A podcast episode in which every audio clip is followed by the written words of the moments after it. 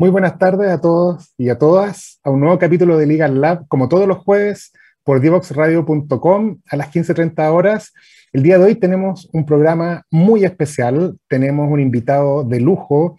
Vamos a hablar sobre políticas públicas y en particular sobre el rol de la propiedad intelectual y más específicamente sobre la discusión que está hoy en día en la Convención Constitucional en relación a los derechos de propiedad intelectual. Como saben, nuestro programa tiene como bajada al nombre Legal Lab Derecho, eh, Ciencia y Tecnología, y para nosotros es un tema que nos apasiona. Y hoy día nos vamos a dar un lujo porque la persona que viene entrevistada es la que ha sido encomendada por los, las instituciones que más saben de propiedad intelectual para representarlo en las conversaciones. No solamente es académico, fue rector de la Universidad Católica de la Santísima Concepción, miembro de la Facultad de Derecho, eh, experto en temas de propiedad intelectual, además que participa activamente en las discusiones, es una persona que me atrevería a decir muy generosa con su tiempo y con su, conocimiento, y que bueno, vamos a tener el gusto de hablar y que para nosotros con Fernando es, un lujo de invitado. Eh, nuestros programas hablan de distintas materias, ahora quizás vamos a estar un poco más enfocados en algo legal, pero que tiene una tremenda incidencia en lo que se viene para nuestra nueva constitución. Ustedes saben que la Convención Constitucional está redactando un proyecto, un borrador, que después se va a someter a todos nosotros para el comparendo que viene en septiembre. Va, comparendo. Ahí la patina está buena. Tenemos, eh, ¿cómo se llama? El plebiscito. Plebiscito constitucional, ¿cierto? Así que, bueno, las normas de, de, propiedad intelectual son las que están hoy día en esta discusión. No vamos a hablar de otros temas y tenemos para rato con eso, así que eh, por ahora quiero darle la bienvenida a mi co-conductor que me salvó ahí de mi dislexia temporal, Fernando Venegas. ¿Cómo estás, Fernando? Buenas tardes. Bien, ¿cómo están todos? Un saludo a todos y todas los auditores de, Legal Lab. Y, bueno, y se entiende, si es día jueves, estamos en vísperas de eh, Semana Santa, para algunos un momento más de reflexión, para otros un fin de semana largo, pero sea como sea, se vienen tres días de descanso y, para terminar la semana eh, con un, no solo un invitado, sino una persona muy cercana, muy cercana. Eh, eh, Pablo, aparte, aparte de ser conductor de, de Divox Radio, ah, también y, ser abogado, un, exitoso abogado, también es miembro de, de Les Chile, que es una asociación, una especie de asociación de profesionales en materia de licenciamiento, donde precisamente nuestro invitado, que lo vamos a presentar en el siguiente bloque, pero ya todos lo saben quién es, eh, es un miembro activo de, esa asociación y también es miembro activo de otra asociación, de la cual a mí me toca eh, participar, que es la Red de Gestores Tecnológicos de Chile. Y precisamente nuestro invitado nos va a dar un poco a conocer del trabajo que se ha estado haciendo en estas organizaciones de cara al tema de propiedad intelectual en la nueva constitución, pero también con una mirada más amplia, un poco el ciencia y tecnología. Eh, nos vamos de inmediato entonces a, nuestra primera pausa musical para darle la bienvenida a, a Cristian, eh, ya, anticipo ya, bueno, ustedes lo vieron en redes sociales, ya, ya anticipamos quién es nuestro invitado. Eh, así que nos vamos, recuerden como siempre, seguirnos en nuestras redes sociales, LinkedIn, Facebook, Instagram, Twitter. Recuerden, aquellos que no nos pueden ver en vivo, que nuestros programas quedan grabados y disponibles en YouTube, en SoundCloud eh, y también en, en, nuestra página en divoxradio.com. Así que nos vamos de inmediato a la, pausa, a la primera pausa musical y volvemos con Christian Schmitz, el invitado de esta semana. No te quedes fuera. Conversaciones de futuro para Latinoamérica. Latinoamérica. Cada martes y jueves a las 9 de la mañana en LATAM 2050 con Ángel Morales. Somos divoxradio.com.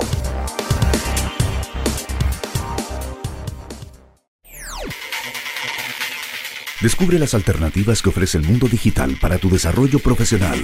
Marketing digital, análisis de datos, ciberseguridad, cloud computing y mucho más. Todos los miércoles a las 17 horas, junto a Catalina Becio y sus invitados, solo por divoxradio.com.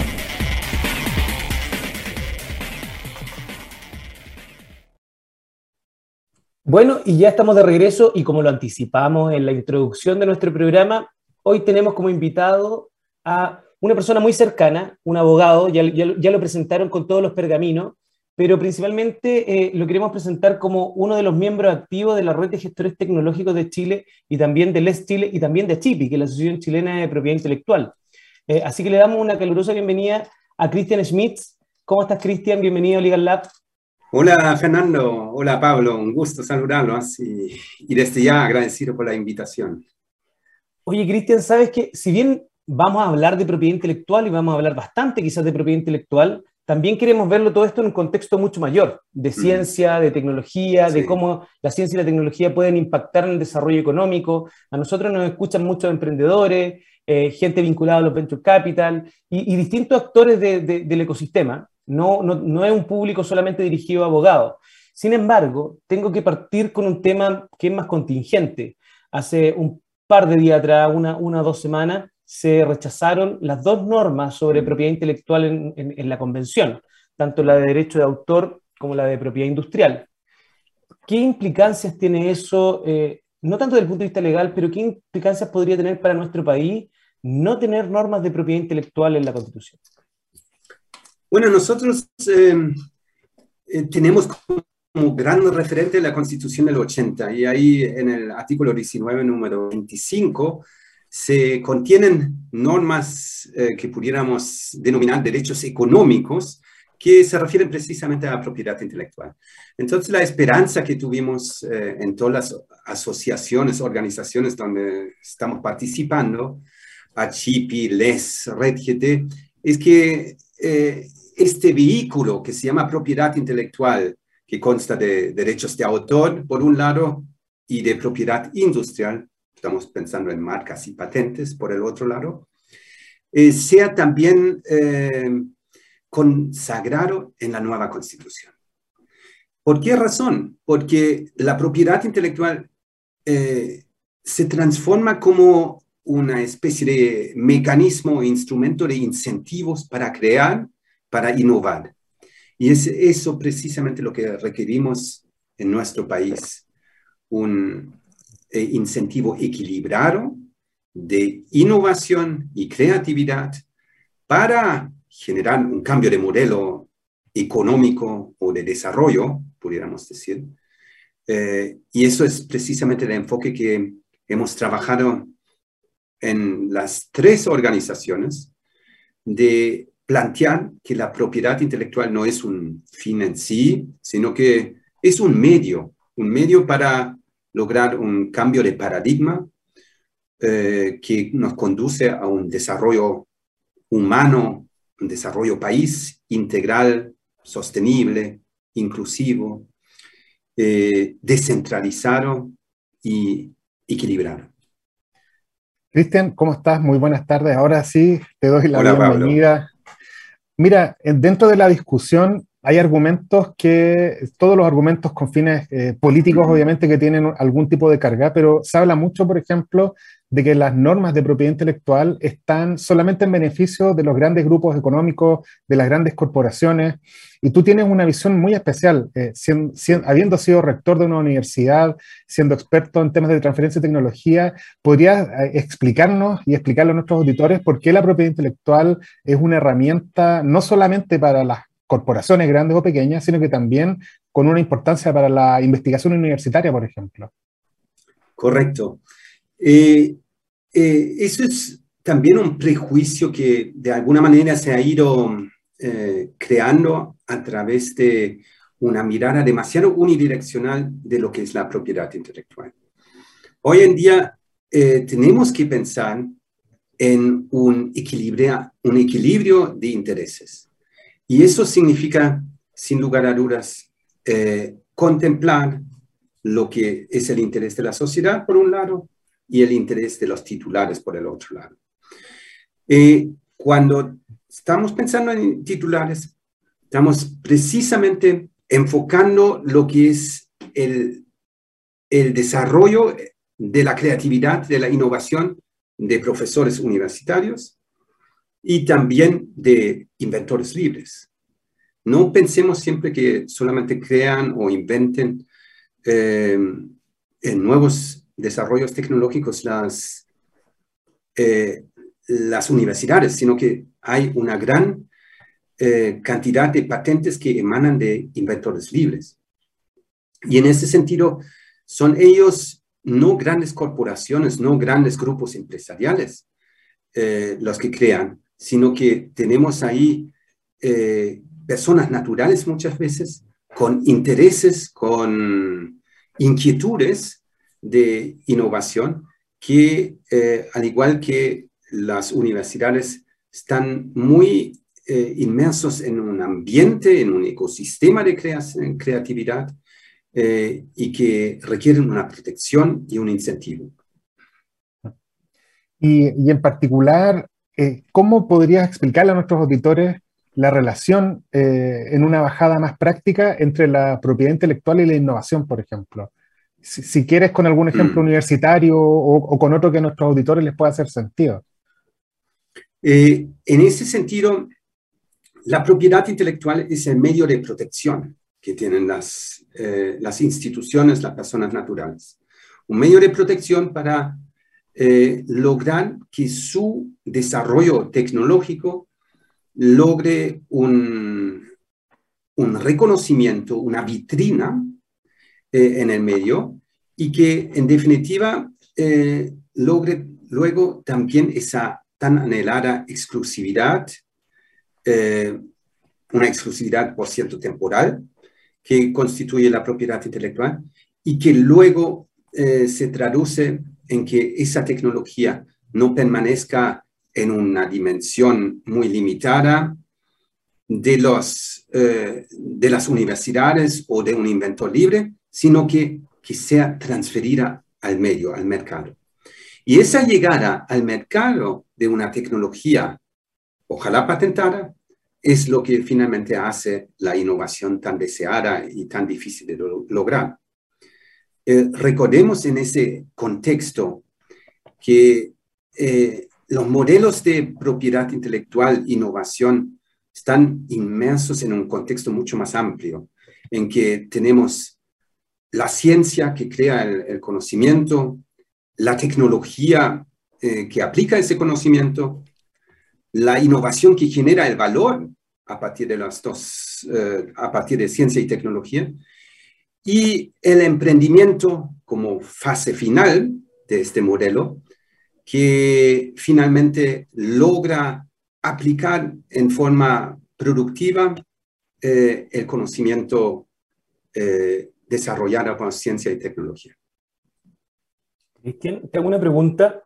Eh, desde una postura, desde un poco de la, de, la, perspectiva de tu conocimiento y de tu experiencia en el ámbito de, de propiedad intelectual y el tema de eh, innovación y transferencia tecnológica, eh, ¿cómo crees tú que debería estar resguardada la propiedad intelectual en la Constitución? ¿De qué manera? se ha hablado mucho de constituciones mm. maximalistas, minimalistas. ¿Cómo mm. debería estar garantizada? ¿Con qué, con qué límites? Porque hablaste tú de este equilibrio entre el interés público y el interés privado. ¿Cómo debiese reflejarse eso en nuestra nueva constitución? Bueno, en, las tres comisiones constitucionales donde me ha tocado eh, participar de ACHIPI, de la Asociación Chilena de Propiedad Intelectual, por un lado, LES, Licensing Executive Society, y de la red GT, la red de gestores tecnológicos, siempre hemos planteado la necesidad de que la propiedad intelectual e incluso más ampliamente el derecho a, generar eh, conocimiento científico, tecnológico, esté consagrado en la Constitución.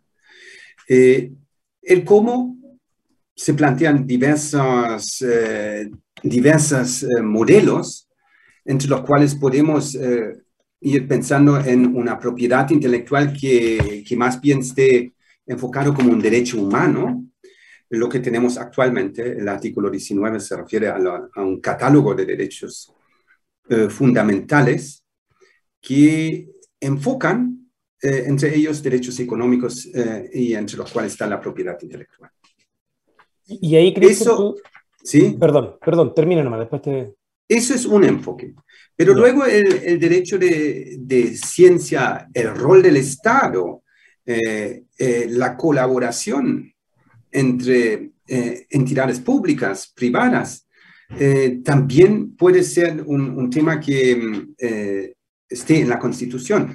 Y cuando hemos hecho este, este estudio comparativo, ¿qué dicen las otras constituciones en el mundo? En el fondo llegamos a la, a la, a la conclusión que Alternativamente a lo que es el derecho humano de, propiedad intelectual, tenemos constituciones que definen el uso o tareas de, ciencia y tecnología eh, eh, y la función que tiene esta que cumplir en la sociedad. Tenemos también eh, constituciones que legislan directamente el modelo económico o el modelo de desarrollo del país en base a un modelo de ciencia, tecnología, innovación y emprendimiento. Eh, y por último también eh, eh, lo que mencionaba yo, la institucionalidad. la institucionalidad tiene que estar de alguna manera recogida, lo que comúnmente se denomina como ecosistema de innovación, debería estar recogido en, en la Constitución, por lo menos a grandes rasgos. Cristian, ah, dale, dale nomás, Ahí tenía, es que justo hablaste tú de, de dos organizaciones, que eran mm. LES y Red GT, eh, y del trabajo que se está haciendo en esta organización. Hace un tiempo atrás nosotros tuvimos eh, en Legal Lab a Jorge Fuentes, que también es miembro de, de, de, la Red GT y también de LES. Cuéntanos un poco, sobre todo a nuestros auditores, eh, en qué consiste y cómo nace este trabajo en estas organizaciones y cuál es su propósito. Efectivamente, en la red GT, eh, nosotros muy tempranamente empezamos a, desarrollar el tema a través de una comisión, una comisión constitucional que se preocupaba de trabajar primeramente en una fase informativa del tema. Eh, hemos hecho varias invitaciones ahí a, expositores eh, de connotación nacional, eh, entre los cuales podemos eh, mencionar eh, Eduardo Vitrán, estaba también la propia constitucionalista Cristina Dobrador, en una charla representada Andrés Saler, José Francisco García y Jean-Baptiste Menotó. Ellos entonces lideraron una, una serie de charlas que nos ayudaron a centrar los diferentes componentes y elementos determinantes en la discusión y luego nos pusimos a trabajar.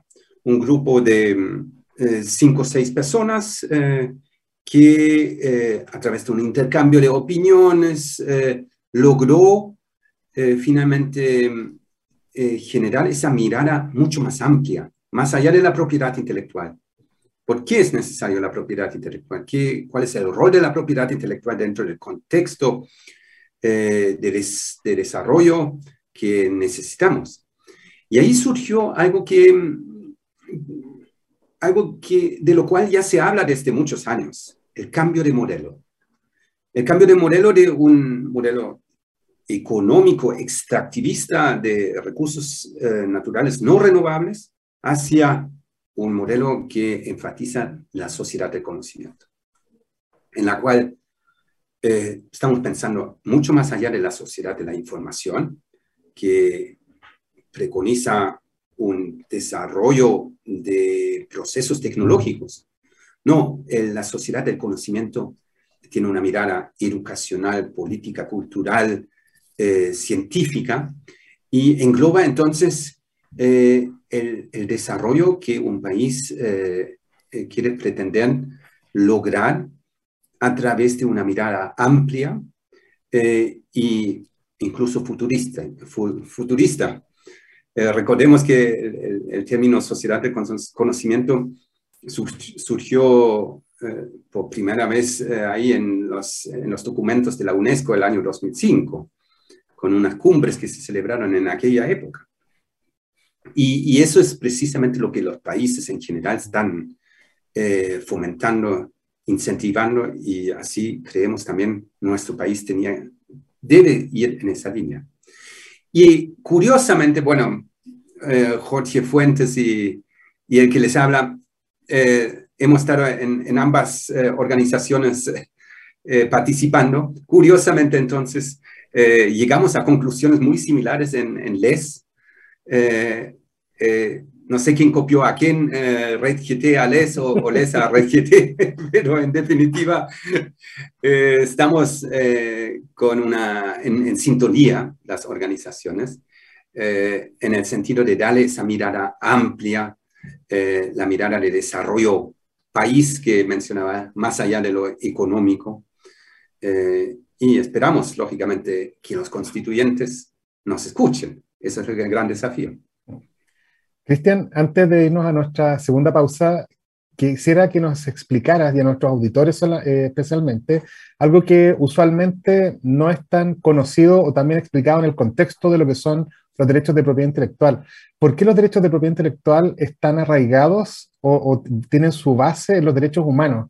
y, que eso es algo que también tiene como parte de la justificación de por qué estos derechos están siendo en parte y ahora en todo, eh, eh, aparentemente, siendo analizados por la Comisión de Derechos Humanos o con incidencia en derechos humanos en la Convención Constitucional. Uno piensa derechos económicos, hablamos de derechos económicos, pero ¿por qué hablamos de derechos humanos? Y por una sencilla razón, eh, en 1948, cuando se, se diseñó la Declaración Universal de, Derechos Humanos por parte de las Naciones Unidas, recién nacientes en aquella época, se incluyó una disposición un, dentro del listado de derechos humanos que se refiere al derecho de autor. Y esa disposición ya hace clara referencia a lo que es eh, el derecho de autor, eh, con su equilibrio del interés de los titulares y el de los usuarios. Eh, y de ahí en adelante, prácticamente todas las constituciones del mundo tomaron este, este modelo y, lo incluyeron. Y así también la constitución nuestra del año 1980 incluye en, su inciso primero la libertad de, de crear, eh, muy enfocado a las artes y a la cultura, pero luego en el, en el siguiente inciso aparece también el contemplar la propiedad industrial. Y en ese sentido, tenemos que ser enfático que la propiedad intelectual es una sola. ¿Por qué razón? Eh, se puede argumentar, o seguramente los constituyentes van a argumentar que ellos dividen derechos de autor en la Comisión 7 eh, y propiedad industrial en la Comisión 4, porque uno es un derecho humano y el otro no. Pero creemos que existen elementos comunes, exclusividad, eh, intangibilidad, eh, temporalidad, la creatividad, la innovación, que, están, que subyacen en todo el sistema de propiedad intelectual. Y ahí es precisamente como reconociendo no algo que lo, lo decimos nosotros, algo que se descubrió en 1893, cuando por primera vez se fusiona, eh, se fusionan ambos subsistemas en la Oficina Internacional que administra los grandes tratados del Convenio de París y el Convenio de Berna. Eh, luego en los años 70 eh, se crea la OMPI, la Organización Mundial de Propiedad Intelectual. Eh, el tercer hito es 1994 con el TRIPS o ATPIC, ese famoso acuerdo sobre los derechos de propiedad intelectual relacionados con el comercio. Son todos hitos que, en definitiva, reconocen que la propiedad intelectual es una sola. Y nosotros pienso que deberíamos ir también por esa misma senda. Perfecto. Oye, se nos pasó volando este primer bloque de entrevista, así que nos vamos a ir de inmediato, y estamos dos minutos atrasados con, eh, a nuestra segunda pausa musical. Así que espérennos unos breves minutos y ya volvemos con la segunda parte de la entrevista a Christian Schmidt, donde nos contará un poco de cuáles son estas propuestas de, de Red GT y LES. Nos vemos. Te invitamos a conocer el destacado rol central de la educación técnica profesional en Chile, sus innovaciones, desarrollos y el importante impacto que genera en las personas y los territorios. Cada jueves, 17 horas, junto a Elizabeth Zapata, solo en divoxradio.com.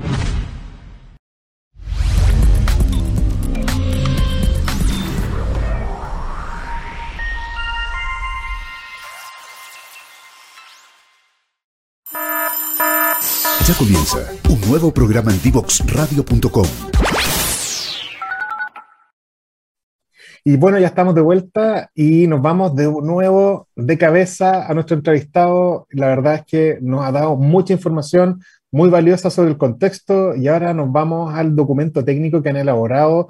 Y acá esto es muy importante también porque eh, son distintos los actores a nivel de profesionales y organizaciones profesionales que han estado discutiendo esto. Varios se han puesto de acuerdo y hay voces que de alguna forma han liderado. Creo que eh, es de justa eh, es de justicia decir que Christian Schmidt con Jorge Fuentes de alguna forma han tenido un tremendo impulso. Pero Cristian, ¿podrías por favor contarnos, antes de entrar a las propuestas mismas, cómo nace el documento del cual nos vas a hablar? ¿Quiénes son sus principales autores? Tú has liderado esto, obviamente, pero, pero nos gustaría eh, tener un poco de contexto de cómo nace esta propuesta, este documento técnico. Eh, bueno, continuando con lo reseñado ya, Pablo, eh, nosotros entonces reflexionamos posibles ejes de acción, cuáles son los principios fundamentales que, que, tenemos que destacar. y así nace finalmente un, un, documento que después de muchos borradores eh, encontró ahora eh, su versión final en, una, en, un, en un prospecto, un folleto, podríamos decir, eh, muy presentable y que queremos hacer llegar a la opinión pública muy próximamente. De hecho, ya está en el sitio web de la red GT, está publicado, lo estamos difundiendo y participaron en él muchos eh, mentes pensantes. Eh, no fui yo el que lideró eso, sino que no hubo un liderazgo especial, sino que estábamos eh, todos participando de la misma manera tan comprometida, con sesiones también de repente nocturnas, para sacar adelante esta versión y, como miembros de esa comisión constitucional que elaboraron la propuesta.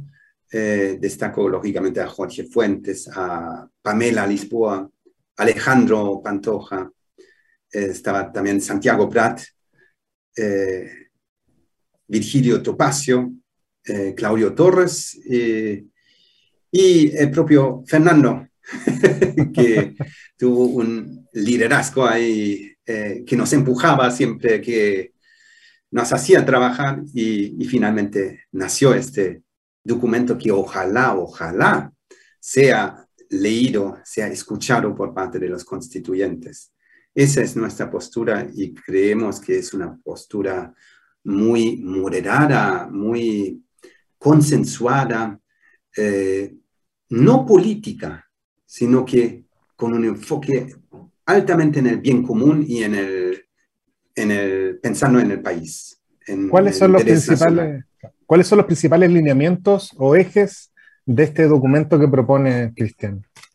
Bueno, eh, en primer lugar, eh, está el eje central eh, está puesto en un concepto que es la ciencia, tecnología, conocimientos, innovación y emprendimiento. Nosotros hablamos de CTCI más E. CTCI más E.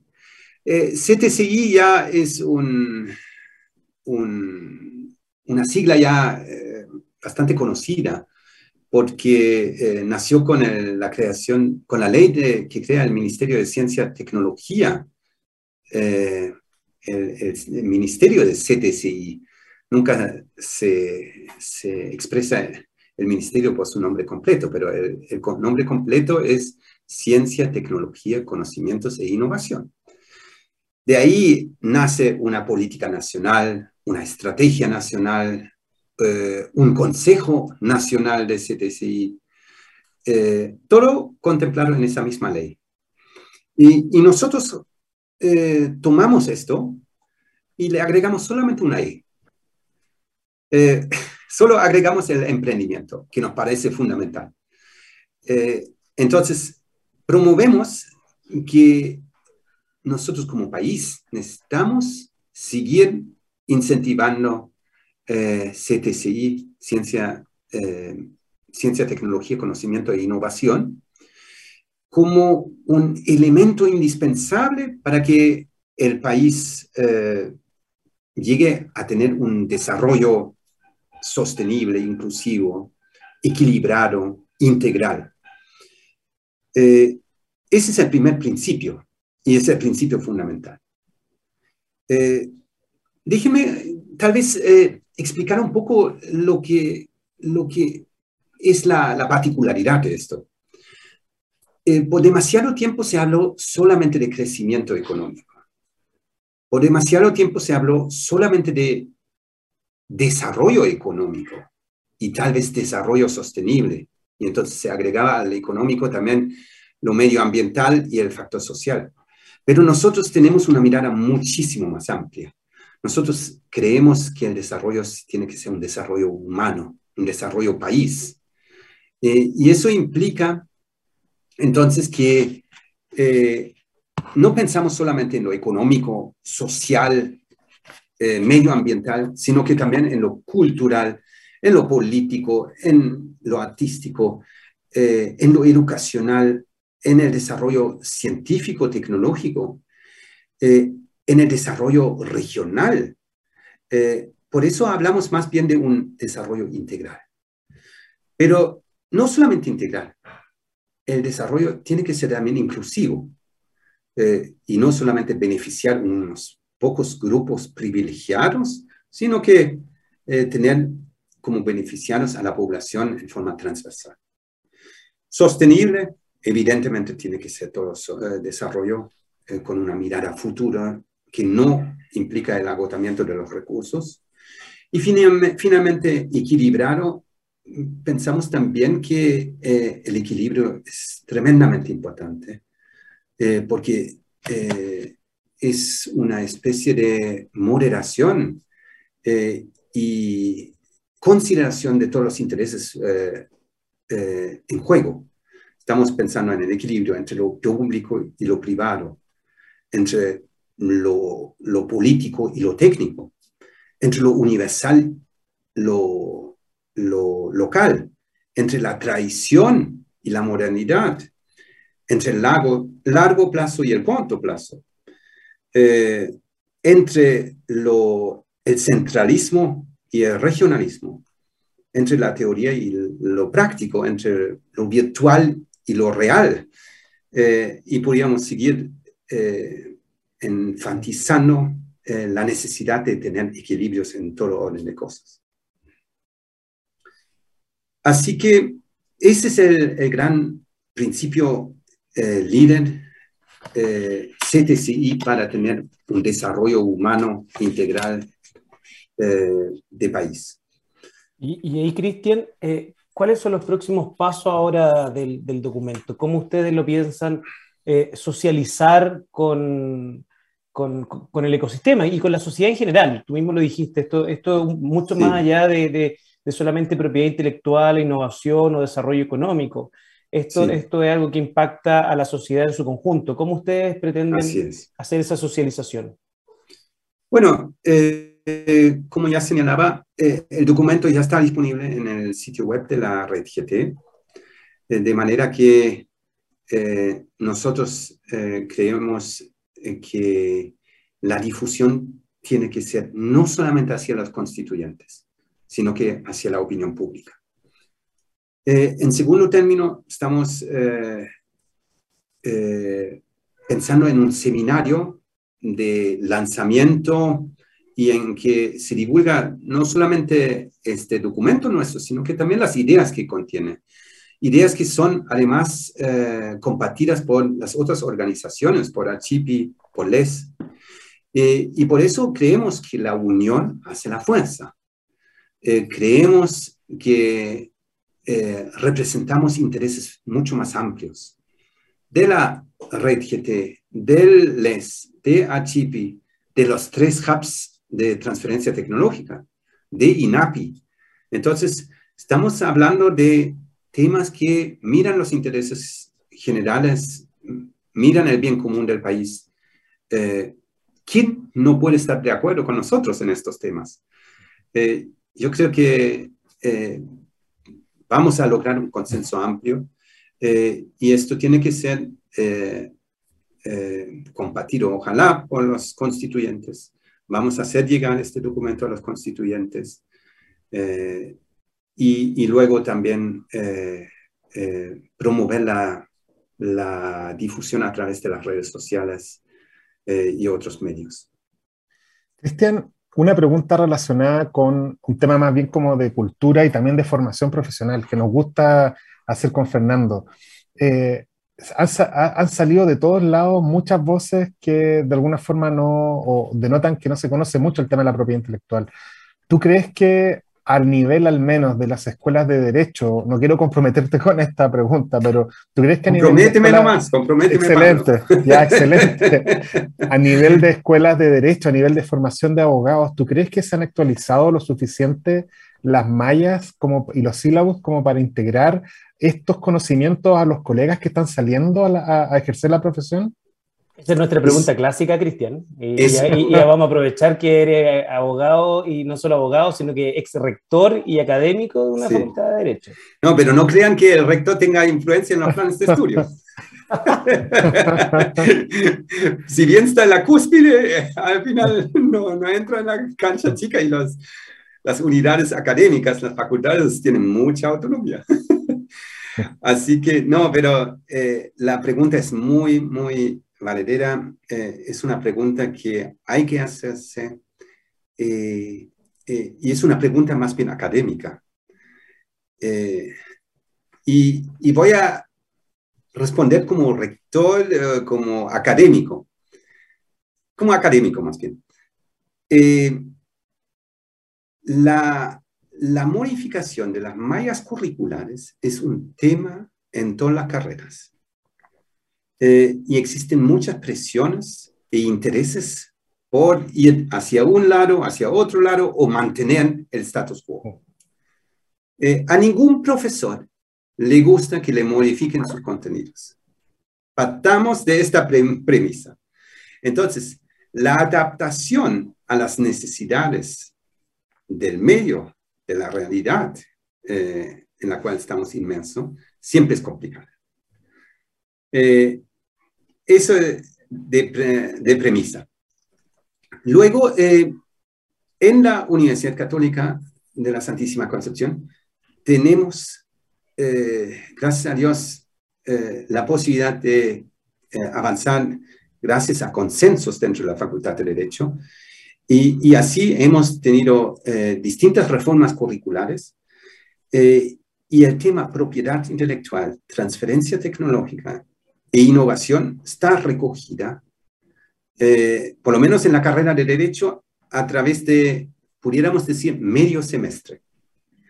Porque eh, la asignatura de Derecho Económico 3 eh, contempla lo que es derecho del consumidor, todo lo que es protección del consumidor, y propiedad intelectual como un gran capítulo. Nada más. Son dos grandes temas que vemos en un semestre. Es decir, ahí hay tiempo para desarrollar precisamente lo que estamos conversando. Eh, sin perjuicio de ello, eh, en el Derecho Económico 2, la asignatura del semestre anterior, eh, también hemos, tocamos orden público económico y nuevamente hacemos por primera vez en este año, eh, a raíz de toda la coyuntura constitucional, la convención constitucional, hacemos mucho énfasis en que, bueno, ustedes van a estar estudiando una constitución que va a dejar de ser vigente, veamos lo que sucede, pero es muy probable. Eh, y, qué viene? ¿Qué viene? Eh, y bueno, que investigan los alumnos que vienen por, cuenta propia y eso significa meterse también en esto de ciencia, tecnología, conocimiento e innovación. ¿Cuál es el cambio de modelo que requiere el país? Así que yo creo que por lo menos en la UCSC estamos bastante actualizados, pero eh, yo creo que eh, no está de más enfatizar la necesidad de que las universidades en general eh, enseñen lo que es propiedad intelectual. No solamente en derecho, en cualquier carrera. Cristian, una última pregunta porque ya nos llegó prácticamente el tiempo de término de este programa, pero eh, tú algo nos comentabas de, esta comisión constitucional de, la red GT, que ha sido un, piloto de trabajo, una nueva forma de trabajo, donde el con liderazgos, como decías tú, compartidos, con equilibrio, y, se ha trabajado esa comisión como un piloto para transformar en algún momento una especie de think tank que surja desde la propia red GT. ¿Cómo crees tú, con los profesionales que hay en este tipo de organizaciones como LES, como Red GT, eh, cómo crees tú que puede contribuir un think tank con mucho más foco en lo práctico, personas que están mucho más en, el terreno de, este tipo de actividades? Sí, yo creo que siempre es bienvenido eh, colectivos pensantes eh, y, think tanks no existen muchos en el país, eh, pero la necesidad está. Eh, y los que existen actualmente tienen una mirada muy política, o pudiéramos decir de políticas públicas, cuando hablamos en, forma más transversal, más allá de lo político. pero en temas de de innovación, de ciencia, tecnología, no tenemos think tanks en el país. Eh, por lo mismo surgió en el seno de la, de la red GT y, y específicamente en la Comisión Constitucional, eh, la necesidad que sigamos eh, trabajando juntos. Nos llevamos bien como grupo, hemos sido productivos eh, hemos generado eh, consensos que, que, son bastante determinantes más allá de la red GT. ¿Y por qué no continuar con otros desafíos intelectuales, eh, prácticos? y lo que viene en el país requiere un, grupo, un colectivo pensante en esa línea. Pensemos nomás en lo que es la ley de transferencia tecnológica, que, de la cual tanto se habla. Eh, se está trabajando en un anteproyecto, pero eh, vemos que esto sí o sí, tarde o temprano, se va a, a, estudiar. ¿Y, ¿Y, quién lo estudia? Bueno, las, los pocos académicos que nos dedicamos a propiedad intelectual, puede ser, pero muchas veces trabajamos demasiado en forma individual, eh, por lo cual creemos que existe una necesidad eh, como país de tener eh, esta mirada despolitizada, de bien común, transversal, no solamente desde la mirada jurídica o de los abogados, sino que como es la red GT, como es LES también, donde participan abogados, eh, ingenieros, químicos, eh, de todas las profesiones, eh, pero con una mirada, lógicamente, de futuro. Perfecto. Y en ese sentido viene bien un think tank Red GT. Oye, Cristian, se nos vino la hora, pero para, para de, terminar nuestro segundo, tercer bloque, así que tengo que darte las gracias en nombre de nuestros auditores, nuestras auditoras, de Fernando y mío, y dejarte invitado ciertamente para un futuro programa donde ya veamos qué pasó, qué normas se aprobaron, cómo decantó esto en la discusión y qué tanto influyó o no el documento que entre tantas personas están trabajando. Por ahora, eh, te quiero dar las gracias eh, por tu disposición, por tu buena onda, por las excelentes explicaciones que nos has dado. Y bueno, pues espero que nos veamos pronto y a nuestro público, a nuestros auditores y auditoras, dejarlos invitados para que no se vayan porque vamos con una última pausa y volvemos a nuestro último bloque de cierre acá en Legal Lab. No te quedes fuera. Conversaciones de futuro para Latinoamérica. Latinoamérica. Cada martes y jueves a las 9 de la mañana en LATAM 2050 con Ángel Morales. Somos Divoxradio.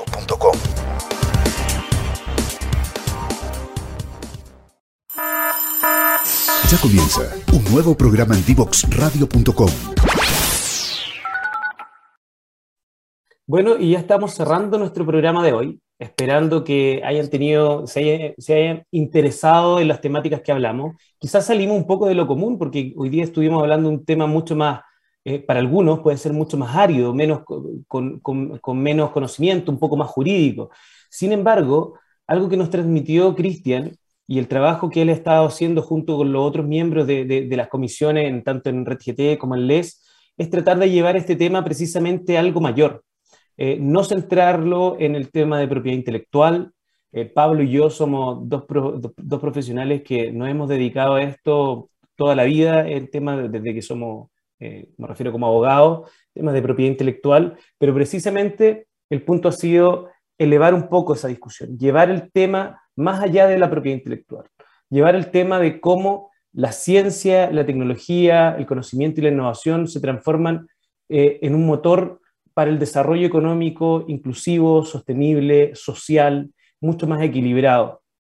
Y eso ha sido la apuesta, por lo menos, de, las personas que, trabajamos eh, en esta área. Estamos convencidos donde la propiedad intelectual es simplemente un vehículo, eh, tienen que generarse estos equilibrios, pero el bien mayor está en lograr un cambio en la forma como estamos haciendo las cosas. Eh, en, la forma como estamos viendo nuestro país, en la forma como nos estamos relacionando y en el rol que puede tener la innovación en esos procesos.